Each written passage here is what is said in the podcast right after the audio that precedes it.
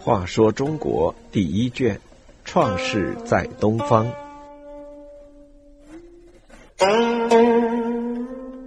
四十一，流放四兄。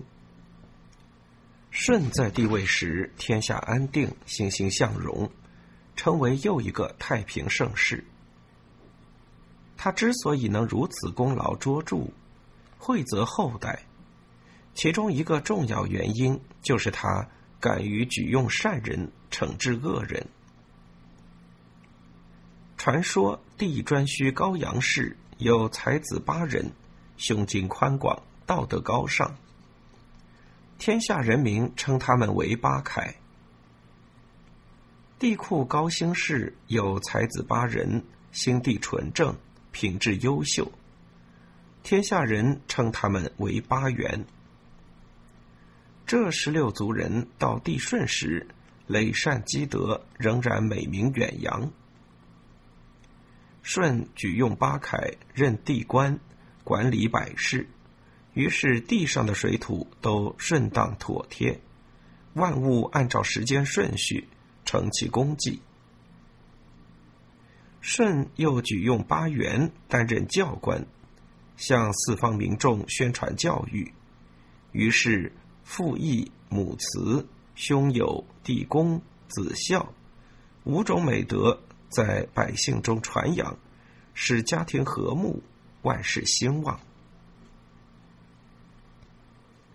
在举用十六族善人的同时，舜又对各种邪恶的人进行惩治。传说帝弘氏即皇帝有个不肖子孙，他掩蔽仁义。包庇奸贼，行凶杀人，与恶物、丑类、顽固不友爱的人勾结在一起，天下人都称之为混沌。少昊氏也有个不肖子孙，他毁弃忠信，闻事恶言，对善良的人恶毒攻击，对有道德的人大肆污蔑，天下人都称之为穷奇。帝颛顼也有个不肖子孙，他不可教训，不知善言，劝告他则顽固不化，与他在一起则奸诈不义，傲慢的对待道德，扰乱天地常规，天下人称之为陶物。炎帝的后代晋云氏也有不肖子孙，他贪于饮食，搜求财货。建造宫室，铺张奢侈，没有满足；搜刮粮食食物，没有限度；不可怜孤儿寡母，也不顾恤穷困匮乏者。天下人称他为饕餮。上述四族人世代凶顽，恶名远扬，天下人把他们合称为四凶。舜在为尧摄政之时。就采取了果断措施，把四兄放逐到边远荒凉地区，去抵御魑魅魍魉之类的妖魔鬼怪。据说四兄后来也成了害人的怪物。混沌变成昆仑山西的一头怪兽，其状如犬，长毛四足，四皮而五爪，有目而不见。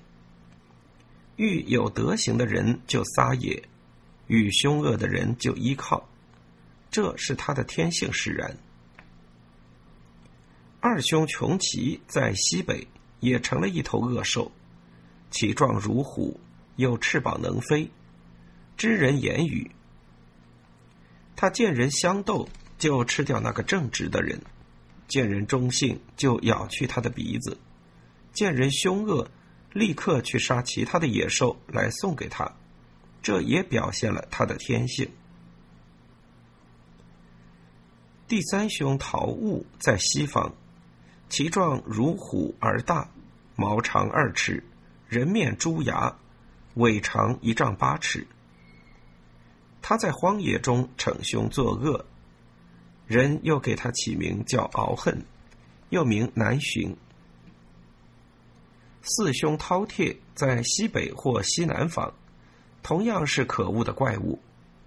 据说头像人，身体像牛，眼睛长在腋下，有老虎般的牙齿和爪，贪如恶狼，经常抢夺老弱者的财物，还要吃人。